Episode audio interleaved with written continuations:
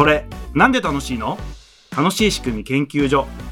この番組は世の中を楽しくする仕組みを作り続けてきた株式会社仕組みデザイン代表の中村俊介が人生を楽しんでいる人をゲストにお呼びして楽しいとは一体何なのかその仕組みを研究していきます。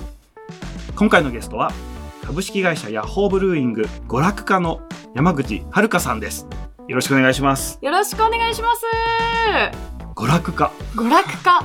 まあ、娯楽家っていうと、なんじゃって感じなんですけど、まあ、簡単に言うと、ブランドプロモーション。なるほどそうなんですよ。うんうんうち製造業なので、はいうちが作っている商品の、あの、ブランドを育てていくような企画をするユニットでそ。れを娯楽家っていうそうなんですすよね。まだ立ち上がったばっかりで、はいワクワクすることをお客さんに届けよう、楽し楽しんでもらおうってことで、娯楽じゃね？みたいな話になり、娯楽家になりました。へー。なんかもう最初から面白い感じ楽しい感じがあるんですけどちょっと簡単に自己紹介うんうんうん。していただいていいですか、と株式会社ヤッホーブルーイング長野県でクラフトビールはいはいはい。を作ってる会社なんですけど、まだねちょっと九州とかだとあんまり売られてるスーパあーとかもそうですか。少ない少ない。ハローデーとかはありますけど、はいはい。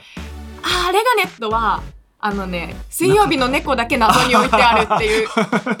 なるほど。うちのフラッグシップはヨナヨナエルっていう、はい。ちょっと黄色っぽいデザインのやつなんですけど、はいはいはい。あれは置いてなかったですあねレガネットは。置いてなかったですか？うん、置いてなかったです。いや、わかんないです。もしかしたら、太宰府のレガネットのせいかもしれないんですけど。なるほど。はい。はい。なくって。まあ、そういった感じでクラフトビールを作っているっていうメーカーですね。うんうん。まあ、有名なのだと、有名って言って、うちの中で有名なのだと、はヨナヨナエールっていうビールだったりとか、はいインドの青鬼っていうビールとか、あとは水曜日の猫ってビールだったりとかは結構、まあ、いろんなところに置いていただいたりしてるかはいはないっていう感じのビールになります。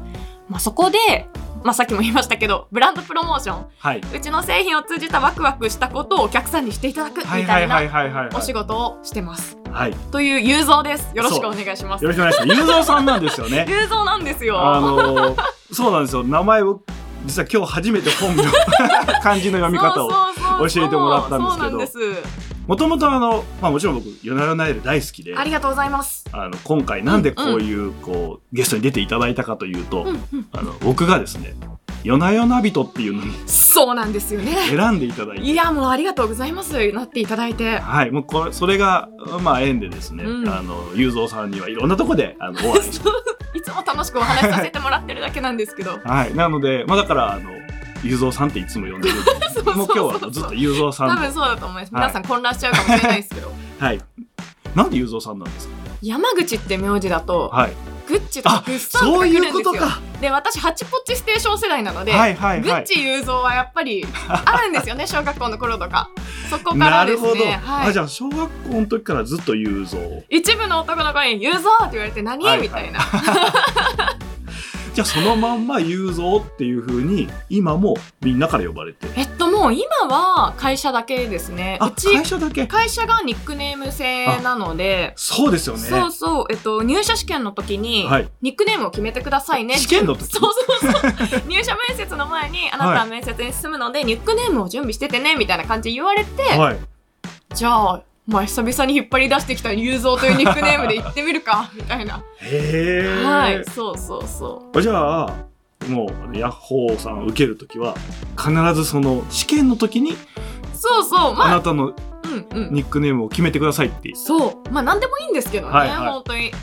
例えば、スタッフだと、さっちゃんっていう名前だったりとか、いろいろいるんですけど、まあ、そんな中で私、じゃあ、雄三でいこうかと。そうかだからメールとかもねいつもあの結構雄三ってそうそうそうそう。書いてるんでそうなんですよ。ねなので、内定通知表も雄三様、かっこ山口遥様みたいな感じではいはいはいはい来ました。へえ 内定がそうなんだ内定が雄三に内定出しますでしたへねー。一瞬ビビりましたよね。あ、もうこの段階でニックネーム決めるんだっていうのはありました。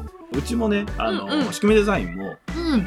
あだ名で呼んでるんですよそっか。そうなんですよでこれはなんかそうしようって決めたというか、うん。まあ、会社の成り立ちが後輩とか友達とかからやり始めた会社だったんで、うんうんうん普通に、まあ、ニックネームで呼んでたっ確かに。ていうのと、うん。最初から中村が複数いたんで 中村さんっつったら通じないんですね。もう下の名前で呼んでたらもうそのまんまあの、まあ、僕は俊介で、うんうんうん。俊介さんとか呼ばれるようになって、うん。もそれが普通になって、でもう一人あの中村誠っていうのがはいはい。でもまこっちってもう僕大学の後輩なんでなるほど。その時から読んでたからもうそのまんまみんなそうなってうんうんっていうのでずっとうちの会社に入ったらあだ名をつけるっていうところからスタートみたいな。うわーいいですね。なんか友達が仲いいつるみが会社になるっていうそう立ち上がりめっちゃいい楽しそうですね。そうなんです。だからまあそういうのがすごく、うんうん。あの近いというか。似てますね。そうそうなのでなんかそういうのもヤッホーさんのはいろんなこう記事とか見ると、あだ名とかうんあって、うんまあちょお会いした時にも、あだ名で呼んでくださいとかって言われたんで、あすごい近いと思って最初からに。すごいシンパシーを感じた上にもう「夜な夜なエール」大好きだったんで、うんうんうんもうなんかすごい嬉しかったです。いやー嬉しいなもともとヤッホーブルーイングは最初の会社なんですか？私は新卒でヤッホーブルーイングに入社して今3年目が終わろうとしていますね、はいはいはいはい、はい。じゃあもう他の会社にはいたことなくて。そうなんですよ。でもそれがちょっと不安なんですよね。うちの会社まあさっき話したみたいにちょっと変わってるそうですね。文化があって、やっぱり社長のこともニックネームで読みますし、ワンフロアでみんな社長もごったになってはいはい。働いてたりとか、すごい仲のいいというかフラットうんなんですよ。あめっちゃいいですよね。ただ父の仕事をしているミーティング中にこそっと部屋に入って荷物取ったりしてると、はい。あ世の中ってそうじゃないみたいな。あもうちょいしっかりしてる。ななるほど。多分多分 T シャツで出社しちゃダメなんだ世の中みたいなのも。ああまあそういう会社もありすますよね。あの、うん。転職できないんじゃないか疑惑っていう。確かに。うちを知ってしまったっていうのはちょっとありますねなるほどまあでもね別に転職したいわけじゃないしね。そうそうそう。でもね福岡好きだから福岡に戻ってきたさはありますね。そっか今長野ですもんね。そうなんですよ。うちは基本スタッフの8割とかが長野にもういるので、うんうん。本社が長野なのでまあそこですよね。そっか。出身っていうかもともとは福岡の、そうです。大学まで福岡にはい。ずっといたので、うん、突然フォッサマグナを越え あんなに寒いところに行きいや寒いですよね。べらぼうに寒くてはえらい違いに本当ビビりました、いへえもうね雪がそんな積もるってないじゃないですかこっちいたら。そう福岡はね。降ることはあってもまあ積もっても本当に5センチとか。なんなら積もったらちょっと喜ぶみたいな。そうそうそうそう、福岡みぞれが多いみたいな感じですけど積もるんですよ。うんえどれぐらい積もるんですか？エリアによるんですけど、はい。すごいところとかだとまああの除雪車が通った脇には堆積しあてるじゃないですか、あうん。自分の身長とか優に超えてるのとかが本当に雪の壁みたいなのあってたりして。へえーみたいな。ーなんか 違う世界来たみたい。そうそうそう異世界転生じゃないですけどそこは結構不安でしたね最初は。そうですよねもう全然違うから。全然違います。寒さも強くないですよね福岡の人。いやもうめちゃくちゃ弱いですよ。もう冷え性を9月ぐらいから発症してますもん。早いってみたいな。なるほど。めっちゃ寒いです。もともとじゃあ、うん。どうして？ヤホブルーイン受けようと思ったんですか？これはねうちのスタッフに言うと、なんて不純な動機なんだって私は言われるんですけどうん。福岡にいるとやっぱりあんまりヤッホーの製品っていうかクラフトビールに触れる機会っていうのがいや確そんなになくて最近はね、天神にバーができてたりしますけど、うん。それこそ私が大学生とかの時あんまりまだなくて、うん。知らなかったんですよ正直、はいはい。で理系の生物系の生命工学を勉強してたんで、あ生命工学だあそうなんです私生命工なんですよ、どこですか北九大の生命工にはいはい行きまして、はいはいあそこってまあ発酵系の研究室とか食はい品とかもやってて、でそういう研究室にいる子がうん。たまたまヤッホーを調べてて、はいはい。えなんその変な名前の会社 自分が行くくせに将来。って言ってて「いやクラフトビールをさ」みたいな「うんうんへえあんまクラフトビールとか飲んだことないわ」とか言いながら、まあ、よくあるじゃないですか。食品系とかやっぱ理系はチェックしがちなんで、はいはいはい。マイナビリクナビかな？とりあえずチェックを入れておくみたいな。うんうん。でその後に関東に住んでる友人のお誕生日をお祝いに行きたかったんですけど 研究室がまあまあ厳しめの研究室はでいはい。就活とかじゃないと休めなかったんですよ。でも関東行きたかったので、はいはいはい。ちょうどいいタイミングで説明会あったんですよヤッホーのすいません教授ちょっとここ気になってる企業で関東でしかやってなくて、はいはい。で食品系なんでちょっと行きたいんでここの日程だけお休みいただけますかってヤッホーを言い訳に 友達の誕生日を祝いに関東に行ったんですね私は。はいはいはい。まあなので、まあ、気になってはいたけど、うんそんなめちゃくちゃ行きたいとかでは正直なかった。でうん。説明会に行ってまんまとうん。心を射止められなんておもろそうな会社なんや。あここ行こうって思ってあのエントリーしたっていう感じですね、で説明会どんな感じだったんですか？なんか面白いんですよキャラがみんな、こんな変な人たちが集まった会社っていうものが存在するのかっていう社長もなんか変やし、はいはい。なんかあとルーティーンとか、これは決まりだからがあんまり好きじゃない人間なんですね、私は、はいはい。でもそれってその時によって変わるもんじゃない決まりとかじゃなくてって思っちゃうタイプなのでそういう感じじゃないんだろうなっていうのがそもそもすごく説明会でもそんなのが分かるぐらい、なんか即興でやってんのかみたいな部分もちょっとありつつ多分もしかしたらねそれも設計されてたのかもしれないですけど、すごく面白かったですね。じゃあそれであここ面白いかもって思って、思って私ここ行くわっていう謎の自信のもとエントリーし、うん、私はその面接に行くまで長野県っていうのを全く自分で意識せずどこにある会社なのかも 全く確認せずに就活をしてました。面白いな。蓋開けてみてあ長野か。まあいっかみたいな感じで。へえ。そうでなんかでも今その最初に会った時が、うんうん。まあ、ヤッホーの雄三さんだったんでそうですよね。めちゃくちゃフィットしてる感じがああ嬉しい。あったので、はいはいはい。そんなもうなんかものすごい大好きで行きたくて行ったのかなって 勝手に思ってましたけどまさかそんなそうなんなんとなくがスタートでじゃあなんとなくというか。どころか不純な動機というか。言い訳に使っただけだったそうごめんねって感じですよね。でもあのー同期の中ではやっぱりヤッホーがすごく好きでみたいな関東の子とかだとやっぱ普通に置いてあったりするので、はい。製品が。っていう子もいる中ちょっとごめんっていう気持ちが入社1年目はありました。へー。面接の時に何て言ったんですか？なんか面接の時はあんまり聞かれなかったんですよねあそこら辺が。でも入社して、うん。まあ冗談半分みたいな飲みの場とかでそういう話をするとはいはいまあ、めっちゃみんなに笑われるし バカじゃんって言われるとともに人事にはその説明会冥利に尽きるあそうかでもそうですね、全く知らなくて魅力も感じてない人がその説明会でここまで入社しようって思ってくれるのは冥利に尽きるって言われてなるほどいやそりゃそうですね 確かにそういう見方もあるのかっていうのは思いました。じゃあビールははい。もともと好きでも嫌いでもないっても感じ？ともとはお酒は好きなんですけど、ビール糖ではなくて、どっちかというと焼酎。えあまあ九州 芋焼酎しか勝たんみたいな人間でしたね、私は。そっかはい。そうです、そうです。そうですね確かに、うんあのー僕福岡出身じゃないんで、はいはい、はい。大学院から福岡にあそうです来てよね。で飲み会とか普通にあったら、まあ、最初の乾杯はそれなりにみんなビール飲むけど、うんうんあとはもうボトルが来るからね。そうなんですよ。なぜか学生がキープしてるってそうそういうそうそう現象がありますからね、ね九州だ黒霧よと。っつってそうそうそうそう。お湯セットと氷とっていうそうそうそうそうそう黒霧やったり白波やったり出てきますもんね、はいはいやっぱ。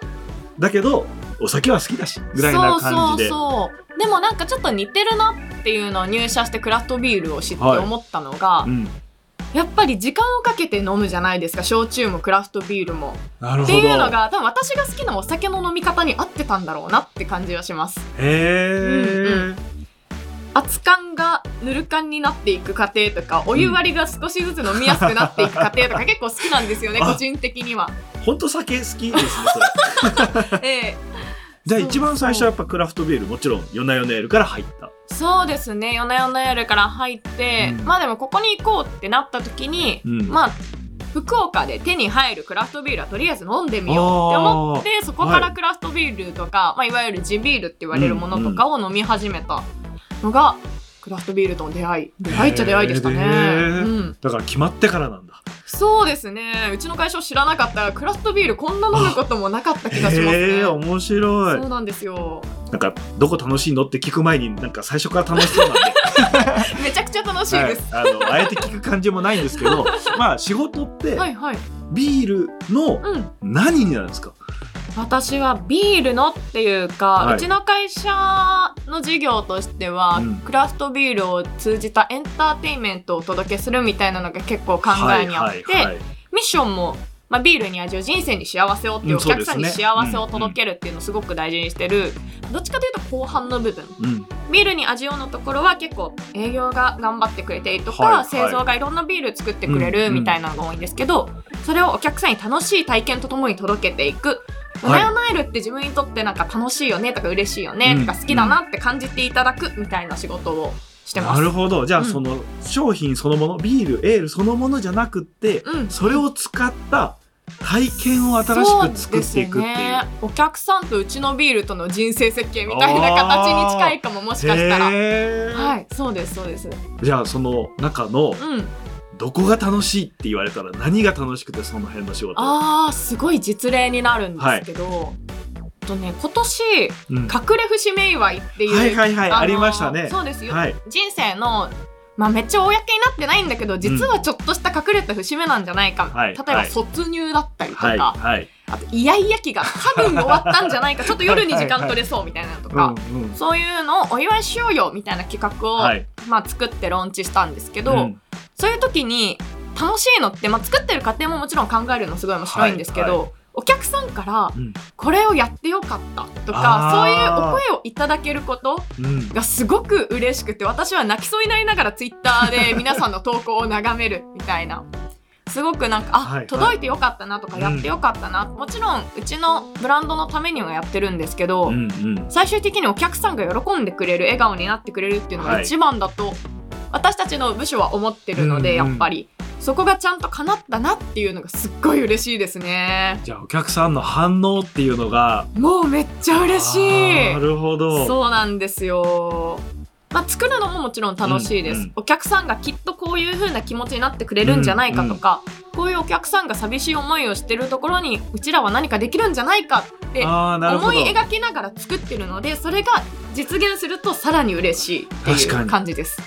その今のうん、隠れ節目ってうん、どういうアイディアの出方で生まれたんですか、あもともとはそれこそお客さん視点で私たちは考えてるので、うん。インサイトをすごくはい。こういうはインサイトがあるんじゃないかとか、い、ろんなところから探っていっていくんですけど、うん。隠れ節目についてはうちってサブスクをやってるんですよね、はい月に何24本とか届きますよ、はい。みたいな製品のサブスクをやってる中でうん。お子さんができたからサブスクを解約したい止めたいっていうお声ってやっぱ多いんあですよ。るんですね。ありますありますなんででしょう？授乳中飲めないしあそうか。妊娠中飲めないしみたいな。女性の方がですね。そうですそうです、はいはいはだから、まあ、男性でも一緒に我慢するからとかで一回断酒しますっていうご連絡多くて、いはい。それってすごくまあもちろん喜ばしいことだからうん。うちは全然おめでとうございますってはい止めるんですけど、なんか寂しいよなって思っててそれに何か飲めるようになったねじゃないですけど、そこをお祝いできるって何かないんだろうかっていうところが起点でしたねもともとは。それであのいろいろ事例がある中の一番最初に卒が出てきてる。なそうなんです。なるほど。最初企画見た時に、うん、一番最初に卒入があったんで、そうですね。わこれなんでここに着目したんだろうってはいはいはいはい思ったんですよね。そうですそこをお客様の声からいただいた企画って言ってもお客様がくれた企画でしたねあれは。なるほそうなんどですよ。いいですね。そうだからなんか「お疲れ様っていうのを一緒に言いたかったっていう感覚です。そういうことかめ。ちゃくちゃ大変じゃないですか私子供いないから経験はないですけど、やっぱり知人とか見てると、もうすごいもう2時間おきにとか、はい、ね。噛まれていたいとはいか、もういろいろいろいろ聞いてるから、うんやっぱりおめでとうもそうだけどお疲れ様っていうのもあるしそれをご夫婦で乾杯していただいたりしたらいいだろうなって思っていや今入ってから3年ぐらいって3年目です言われてたね。んですけど、うんどれぐらいそういう企画とかやったんですか？とね私今の部署にはまだ2年ぐらいしかはいないんですけど、それこそ年に1本か2本そういう企画をやってブランドを育てていこうみたいな形で今回の企画が3個目とかですかね、うんうんまたなので新しい企画をそろそろ考えようかねとか言ったりはい。してる感じなんですけど、やっぱり面白いですよね。あの僕が選んでもらったうんうんうん夜な夜な人もその一環ですか？あそれも、ままあ、ブランディング施策の一環、じゃ一環でやってます。あれもあの僕さっき言ってたサブスクのやつをうん、うん、2008年ぐらいから。ずーっと毎年毎月毎月あのあビールりが届くっていうのを 買ってて本当にファンだったんで。いや嬉しい、まあだったっていうか今もファンですけど。うんであのずっと最初は今みたいにいろんな種類なかったですよね。夜な夜なだだけだって。そうそうそうそうそう。でそれもあの僕はアメリカとかに行った時に、うん。ビールうまって思ってでそうなんですよ。でそこが各都市に行ったらはいはい。全部そこのブルワリーみたいなのがあってあるある。でちょっとずつ味が違って、うんうんで大体ブルワリーと飲めるとこはセットになってて。なってますね。でそこのまあその時は結構 IPA とかはいはいがはいはい。すごく増えてたうん。時で、めちゃくちゃ美味しくて何これって思って帰って日本でそういうのないのかなって思った時に地ビールがだんだん出始めててで「夜な夜なエール」っていうのを見て僕はあの缶のデザインがうんうん。かっこいいと思って買ったんですよ。おーそこが起点だったんですね。一番最初、はい、通販で買って飲んで、はいはい。何これ美味しいと思って。なるほどあこれはって思ったらあの定期で始めますみたいなのを見てそっからはもあう毎月。途中はあまりにも飲みすぎて、うん。あの48巻買ってる時やばいやばいやばい。ちょっとこれはやりすぎたと 思って。一日二巻とか飲んでますね。そうそうそう。で途中から、まあ、24巻に戻してみたいな感じで、ずーっと本当にうわーやっ嬉しいてたら「夜な夜な人」の話が来たんで、うん。バレたかなって お話聞くまで知らなかったですそこは。なのでそうどういうのでああいう企画が立って、はいはいはい。どんな観点で選んでるのかなってすごい気になってたんですよ。僕何人目か6人目とかぐらいで多分はい夜な夜な選ばれた人と思うんですけど、最初エールのはい岡島さん。岡島さんですよね。うんうん。あエールだから？あ違う違う。いや岡島さんも面白いこと面白いです。めちゃくちゃ面白いですけど。ロマンしかない人だなっていう、はいあのああいうなんていうんですかね一見なんでってもしかしたら思う人もいるかもしれないし、岡島さんは人工流れ星っていうのをもともと夢に描いてらっしゃった方なんですけど、あの流れ星なんて見ればいいじゃんって言われてしまえばもしかしたらそれまでなのかもしれないですけど、自分が好きだないいなって思ったことにそうやってひたむきにうん。熱量を加えていく人たちがはいはい私たちはすごく好きで、はい。ヨナヨナエールもやっぱりもともと日本はラガーが多いのでね。うんうん。そんな中であんな13度で飲んでくださいとか、はあんな変な香りって言われることもあるんですけどちょっと香り豊かなビールとかって、熱量がないと多分できなかっただろうしちょっと変わってんねって言われるビールなのでそういったちょっと変わり者を応援したいしそういう人たちが私たちは好きなので、それなで岡島さんでした。面白い人だねみたいなな感じで。あのもともと僕岡山さん知ってたのではいはいはいまあ面白い人だなと。思ってましたけどそうそうそう。なるほどいやだからそういう人選なんだってやっぱ最初思ったんですよね、まあ、うんうんうん面白い制度始めたなと思って、うんうんまさか自分が選ばれるとは思ってもいなかったんで うわ面白いなと思って見てたら岡島さんだったしあこれはなんか「ナエルうんうん。ブルイング面白いな」っていうなんかそんな感じで、うん単純にビール好きから会社面白いなに途中で変わったんですよね。あー嬉しい。そうですね。なので私たちは、まあ要するに愛すべき変わり者って言ったりしてるんですけど、ちょっと変わった人たちを集めてる。集めてる。プロジェクトが夜な夜なビアファンドでそはい。こを応援したいな、うん。もっといろいろ見せてくれって思ってはいるって感じですね。そうか。ビールを飲むようになったはいのははいはい。入ってからって言ってたじゃないですか。言ってました言ってました。今うん大好きですか、今大好きで、はい。クラフトビールのせいでお財布が痛いんですよね。高いじゃないですかクラフトビールって正直。ね。はいうちの製品はまだね300円とかはい。のレベルですけど、やっぱり海外のものとか、はい。ちっちゃい国内のブルワリーのものとかはいはいはい。言っちゃうと、1本で800円とか900しますね。円とかしちゃうのを、勉強っていう免罪符のもとにこう買っちゃって なるほど。ちょっとお金なくない？みたいなのになるぐらいに飲んでます、あじゃあ今はもうエールビール大好きめっちゃ好きですね。一時期冷蔵庫が大変なことになってたぐらいには。好きですね。じゃあそんな雄三さんのうん。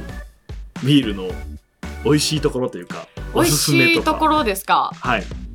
クラフトビールまあクラフトビールって絞るのもおかしいと思うんですけど、はいビールそれこそ大手さんが出してるラガーみたいなああいうのもあれば、ううんちが出してたり他のブルワリーさんが出してるようなうん。そういうクラフト？というか、はい。エールビールとかいろいろ知っていくと表情が全然違うんですよね。お表情が。自分が知ってるビールって多は分い。すごい左側だけ見てたみたいな、喉越しとキレ。はいはいはい。まあなんかラガーってそそんなイメージ。泡うまいとか、やっぱ冷えたのを夏に飲むとうまいよね駆けつけ一杯みたいな。そんイメージそうですね。ああはいいうの私も大学生の時は思ってたので1杯目はビールでしょって思ってたんですけど、締めビールとかめっちゃいいっていうのはやっぱり最近は思います。ビールってじゃあうん。一言で言っても、いろんな種類があるってことですよね。そうですね。なんなら今ススタイルって言うんですけどビアスタイルって言うんですけど、年々増えていって今200とか。そんなに？なんかねどんどん増えてるらしいんですよ。もう終えてないんですけど150はもう優に超えてるはずですよそんなにあるんですね。派生の派生が。いろいちょっといきなり150とか200は大変なんで、うんうん。超ざっくり言うとどんな感じの種類があるんですか？超ざっくり言うとまずは、えっと、ラガービールっていうその喉越し綺麗とかのビール、うん。よくある。スーパードライ。はい。キリン一番搾はい。りとかはそっちのビールですね、そういうのはやっぱり冷たいうちにごくっと喉越しを味わっていただくのが美味しいな、私も大好き。っはいていうのとおもう一個がエールビールっていううちが出してたりあとは最近大手さんとかも香るエールとか出してあったり、スプリングバレーとかの方にも出してあるかなと思うんですけど、ああいうエールビールっていうのが、もう製法がそもそも違って作り方が違うんですね。作ってる酵母が違うんですよ。酵母が違うんだ。そうなんですよ、はい。あれがエール酵母とラガー酵母っていうもうそもそもが違うものなので、はいもう本当に白ワインと赤ワインぐらい違う材料が違うのでそうなんだっていうビールでまず大分類そこで分かれてて、まあ、そのエールかラガーからもいろいろ分かれてたりするんですけど、まあ、有名なものだと、うん。エールの方だとアメリカンペールエールってはいはいはいいうのは,、まあ、うちの夜な夜なエールもそうなんですけど王道っ王道なんです、ね、て言われてるクラフトビールの王道って言われてるので一はい。回そこから入っていただくと自分はクラフトビール大好きかな？あ。こっちの方向いけるかな？なみたいなのは判断の一個にはなるかもしれないですね。あアメリカンペールエール飲んで、うん。美味しいなって思ったらうんうん。クラフトビールにはまる素質があるぞと。あるかもしれない。なるほど。まあ飲めるなでもいいかもしれないですね、はいはい。クラフトビールペールエールとは全く違うスタイルとかもあるので、うん。ただなんかやっぱり香りを楽しむのではい。俺にとってビールはこれじゃないっていうのはやっぱりあるのかもしれない。なるほど。なので一回あこういう飲み方もありだなって思ったらちょっといろいろ掘っていただくとかはなるほど。面白いかもしれないです。じゃあ夜な夜なエールはアメリカンペールエール。アメリカンペールエール。じゃあまずそのとりあえず試す。一回トライしていただく。ああなるほど。コンビニにもなんか入ってる気がするぞ、はいはい。はいはいやだよねエールならっていう。確かに。でもそっからさらに分かれるんですか、分かれますね。やなやなエールもあるし、うん。かと思えばさっきおっしゃった IPA、IPA はい、はい、インディアンペールエールっていうなんですけど、まあ、これは結構ねアメリカンペールエールの派生茶派生なんですけど、はいインドにビールを届けたかったんですよ昔の人は、届けたくて、はい、はい、腐るんすよね、あまあ、船腐るというか悪くなっちゃうんですよ、はいはいはいはい。船旅だから。そこにホップ、まあ、麦とホップがいうホップっはい、ていうビール作る時に入れるやつですよねビールを作る材料。うんはい、あれが、まあ、苦味の成分にもなるんですけど、はい、抗菌作用もあるんですよねあいつあって。ーなるほど。それをとりあえず大量投下して届けるっていうことをしたのあ腐らがないように。インディアンペールエール、はいはいはい。IPA の始まりです、はい。あじゃあ別に味どうこうじゃなくってそうそうそう傷まないために突まっ込んだ突っ込んだ届けたかったっていう、はいはいはいまあ、ただそれが結構ガツンってした苦味があるので、は好きな人はかなり好きで沼っちゃうっていうツイッターとかのツイートがあったりするぐらいにハマる人はハマそっか最初はあの日持ちするために入れたやつがそうそうそう。意外とこれうまいぞってなってそうらしいですよ。でもジャンル2ぐらいまでなっちゃうぐらい。そうそうそう。今結構 IPA ブーム来てたりしますからねどこいやも僕も好きですからね。美味しいですよね、はい。香辛料とかと合うんですよねしかもね。確かにあインドだから？わかんない。わかんないけど。でもカレーとかと IPA は合いますね。合います。喧嘩しないので、てかどっちも張り合えるんでしょうねあの苦味なるほど。と香りが。まずエールが、うん。あエールの中にアメリカンペールエールとか IPA ペールエインディアンペーールルエールとか。まあ本当にいろいろあるんですよね、ゴーゼっていう種類があったりとか、あとはまあ IPA の派生セッション IPA はいはい。あっていうセッションっていうの見たことあるはい。セッションっていうのはちょっと軽いみたいなイメージなんで、ライトな IPA だったりとか、本当に無数にあってなんかセゾンとか。ソセゾンサワーエールとか、はいはい。IPA を飲んで俺クラフトビール苦手かもじゃなくてなんか もう何系が好きなの？って聞きたいぐらい。なるほど。ちょっとそこで諦めるのまだ早いよと。俺甘酸っぱいのが好きなんだよね。サワーか？みたいな。ちょっとこっくりしたのが言われあブラック系がいい？みたいなのとかを言いたいぐらいに、本当にいろいろありますね。なるほど、うん。なんか私の中では洋菓子っていうのがビールっていうのと同じぐらいの感覚。洋菓子って言っても生菓子もあれば焼き菓子もあるじゃん、はいはい生菓子がラガーだったとすると、うん。焼き菓子がエールで焼き菓子の中でもフロランタンクッキーマドレーヌとかあるじゃんぐらいの感覚で なるほど。表情全然違うじゃんってそっ思かってますなんかマドレーヌが合わなかったからって言って洋菓子嫌いって言わないでっていう。そうそうそうそう。いやクッキー好きかもよ。と なかフロランタンいけるんやないとか。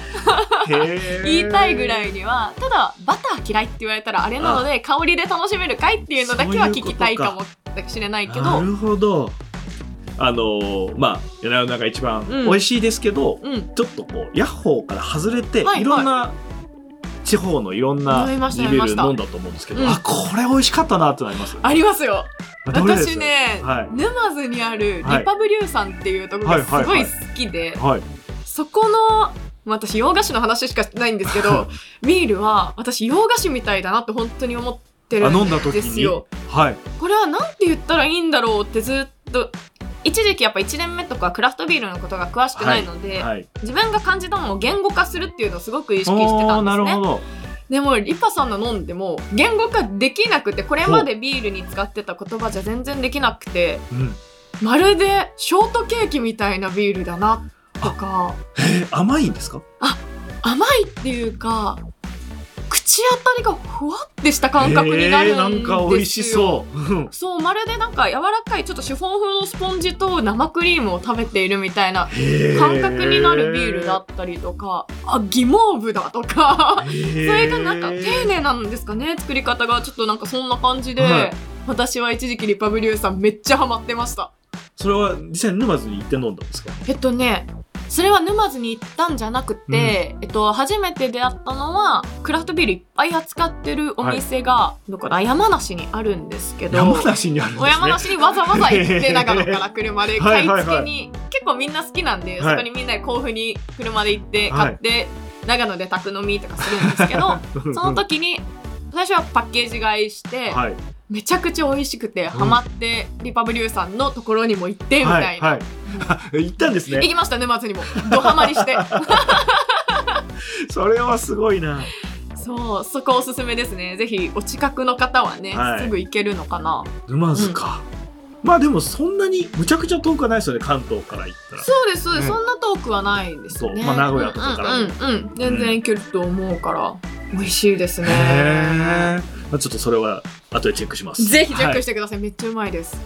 僕はあの秀治ビールすごい好きなんです。美味しいですよね、なんか宮崎ちょこちょこ遊びに行ったりとかしうんうんはい。てビールハマってからはいはい。絶対にどっか行ったらそこの地ビールを買うようにしうんうんしててうん。うん で、まあ、もちろんその、まあ、外れっていうか合わないのはあったりするんですよね、場所によっては。するんですけど今んとこどのタイプ買っても好きって思うのは秀治ビー確かに。秀治ビールは美味しい。ルなんですよ。そう私も九州にいた時手に入る秀治ビールはとりあえず飲んでました。そうなんですね。そうなんですよ。美味しいですよね。いやーそうか。それが今んとこ覚えてる中で一番好きかな。えわざわざ行かれたんですか？現地に？現地は行ってないです。だからあそうなんですね。よ。そあのブルワリーに行くまで僕の中に発想あはなくて。あーなるほど。そこの地域に行なるほってどなるほど、まあ、大体どっかうん空港とかあ駅とかで売ってるじゃないですか。だからそういうところのあの、うんうんうん。ビールコーナーを探して、あでない確かに確かに。一種類ずつ全部買ってー帰るみたいなことをもう各地でやってます。確かにわかります。私も道の駅とりあえず行っちゃいますそうそうクラそうそう。フトビールあるかなみたいなので。そうかでもブリュワリーに行くってえ行けるもんなんですか？行けるところもあると思いますよ、はい。行けて中で軽く飲めるとか最近結構増ええ？てますね。それはいいですね。うん私あっちで結構ハンドルキーパーなんですけど同期と遊ぶ時に。もう同期たちとちょっと県外とかに遠出するとなんとなく誰かしらがうん、近所のマイクロブルワリーを調べ出すんですよ。へえ。ででどこどこっていうとこがあるけど行ってみらん？みたいな話になって「はあはあおいおいおい行くか」って言って、まあ購入もするし、うん。乗ってる子たちは、ううんちの車で飲酒を始めます。えー、ちょっとなんか 羨ましいですよね。まあでもね、まあ楽しいですよ。まあでもそうハンドルキーパー大事だもんな。ついでに、あのちょっとだけ中見れたりするところもあるので、ああここの製造施設めっちゃ綺麗とか言いながら見たりとか。あーそっか。目線がきっと違うんでしょうね。いやでもまあでも見てるだけでワクワクしますけどね。あれにビール溜まってんのかみたいな。そうそう。なるほど楽しいですよマイクロブルワリーとかブルワリー巡りみたいなのも結構面白いですね。あのヤッホーさんはうん。見学とかできるんですか、うちは見学ツアーっていうのをやってる時期なら見れるっていうあやっぱその感じで時期が。そうそうですね、うちから応募していただいて、はいみたいな。まあ人数多かったらちょっと抽選みたいな感じになるんですけうん。どブルワリーツアーっていうのやっててそれこそスタッフが一個一個説明しながはい。らみたいなのをやってます、へえいや行きたいなってずーっとなんか時々やっぱあのはいはい、毎月買ってるからうんうん。案内来るじゃないですか、はいはいはいはい。であーいいなーって思って、うん。でもまあ長野なかなか福岡からなーってそうなんですよね。思ってまだ行けてないです。ほんとそこですよね。アクセス悪いんですよね 福岡から。そうですよねえどうやって行けばいいんですか？福岡から行ったら。一回東京に出るか、はい。出て北陸新幹線で行くか松本空港まで飛ぶか。行ってましたっけ？一本で行ってるか。松本空港ある、はい。はい本数1日2本ぐらいあるんですけど、ただ松本からうちがそんな近くないのであ近くないですね。そうなんですうちはどっちかというと軽井沢とかの近くなのでまあそうするかあとは名古屋経由で特急で行くっていうもうひたすら電車の旅みたいな感じにするかっていう。うわそっかあと車があります。車で行く。車で行くと飲めないよなとか思って。そうそうそう。そうなんですよ。でも私時間取れた帰省は車で福岡まで長野から帰ってえ長野から？はいどれぐらいかかります？10時間ぐらい。かかりますよね。かかりますかかります。でも楽しいですやっぱ。確かに。いろんなサービスエリア寄りながら、はいはいはい、そうなんですよね。だから一回軽井沢で仕事があったんですよ、おーそうなんですね、科学館かな？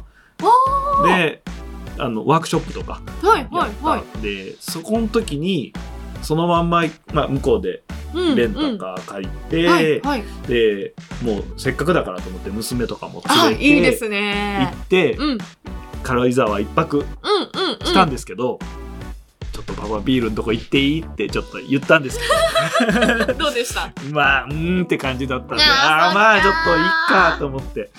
でもあれとかしたいですね。夜な夜な人醸造所見学ツアめちゃくちゃしたいそれ。ー みんなで今。夜な夜な人の人たちと回るんでしょ、うんめちゃくちゃ面白そう。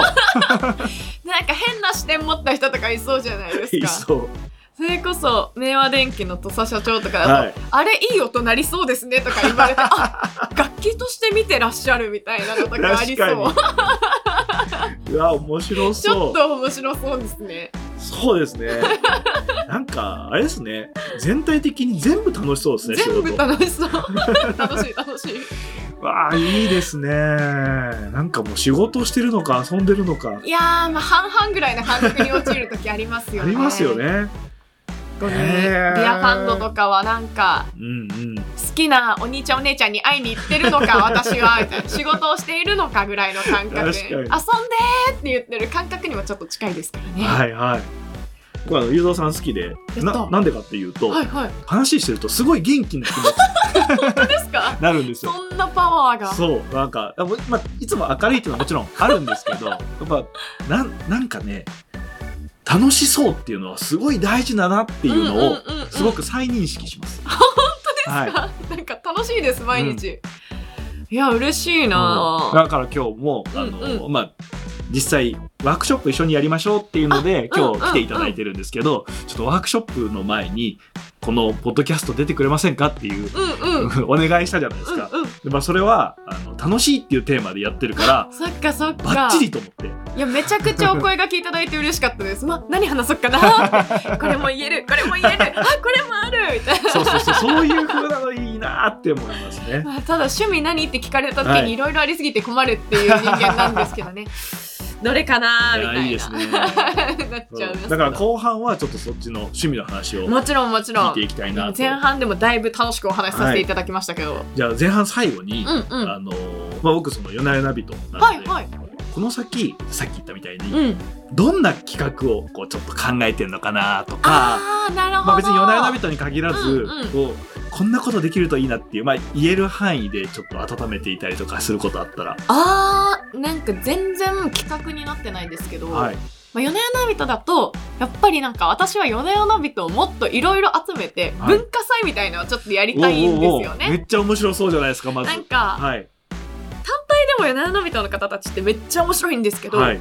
組み合わせたらビッグバン起きるんじゃないかって思っててなるほど。ただそれはなんか話してもらうとかよりも、うん。その空間を自分たちで作ってもらうみたいなのの方がもしかしたらいいのかもなって個人的には思っててはいはいはい。すっげえ変な会場ではい。もう好きにやってくださいスペースでって言ったらどうなっちゃうんだろうとかはわ面白そう。もうなんか土佐社長の音楽で気づいたらエアーモンの杉谷さん踊っとると踊かや、なるかもしれんし、みたいなのをちょっと見たさとかはわ。ありますね。文化祭。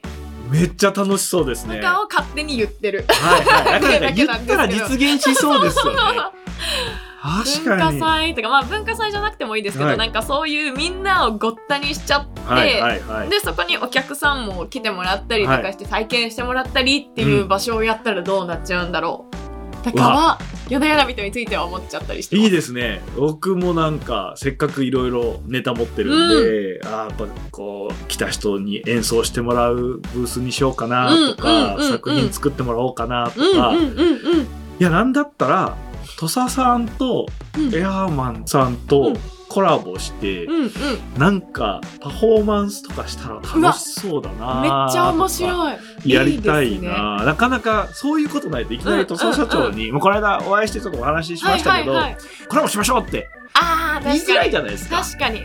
あーでももしお三方集えるなら、はい。私結構準備した空間も好きなんですよ、はい。ゲリラ的に何かをするっていうのがすっごい好きで、はいはい、いや皆さんには準備していただきますけど、突然予告もなしに街頭でライブ始めるとかしたくないですか、え面白いなちょっと疲れたサラリーマンがいっぱいいる場所でやって楽しみながらお酒飲んでちょっといい気持ちで家に帰ってもらうみたいな。そういやそのゲリラに夜な夜な配るとかすごい 面白い。ちょいいい気持ちになって、はい。ゴミは捨てんでねって言いながら、はいはいはいはい、ね。いやなんか疲れたけどおもろかったからいっか、はい。な感じで一日を終えてもらうみたいなのとかいいっすよね。いやいいですね。ゲリラしたいです。この間ちょっとビール飲みながらウエストしたいって話をしたじゃないですか、それのこう延長でやっぱイメージした時にうん。うんレッドブルのはいはいはい。こうしょって配ってるお姉さんとかいらっしゃいますいらっしゃいます。ああいう感じで でっかいあの夜な夜なのバッグ作ってもらって、僕そこに24巻入れて、重そう。重いけど背負ってで持って行って、うんうんうん。まあまあビールでも飲みながらブレストしましょうよみたいなそういう感じのことできたらもうこういうブレストとかアイディア出したりするのもはいすごい好きなんで,、はいうん。でそういう場でみんなの話を聞きながらまとめるのとかもすごい好きなんでい。やいいですね。その時にあのじゃあちょっと僕ブレストしますんでって言ってもなかなか何この人ってなっちゃうから、うんうん。いやちょっと夜な夜なあるんでどうですかって言ったらああいいですね。あじゃあって言ってくれるかなと思って。なるほどえなんかもうそれならすっごい議論が詰まってる会議とかに勝手に乱入してて「お疲れ様です」みたいな。まあまあまあ一杯ね。一杯一旦一旦とか言いながら置いていくみたいな、まあ ねもうできないと思いますけど例えば国会とかにね「ああはい起きなてるほど。あ寝てる前提で。起きて」って言いながら起き起きに行くとかね。面白いな。えー、ちょっとなんか一緒に二人でうん。いろんなところにビールを配るみたいのやりましょうよ。社会実験としてなんかリリースとか出せそうじゃないですか。出して出してそう。うわ面白そう。まあ僕あのその前に一回、ん。ヤホーブルーイングに行って、うん。ブレストに参加したいです。あいいですね、はそれこそうちのユニットとかはもう日々ブレストしてるようなもんなので。ぜひぜひ。多分うちのそれこそビアファンドのプロジェクトでもブレストする時とかあるんでうわ混ざってもらうの面白いかも。のそしたら口実つけていける。確かに。そうしますか。あそうしましょうそうしましょう。そうですね。じゃあちょっとそれをお次は企画する次の計画はそれで。企みの方が近いかもしれないですけど、はい、そうですね。楽しみだなはという感じであの前半は、はい前半ありがとうございました。ありがとうございました。面白かった。はい、どうもありがとうございました。あ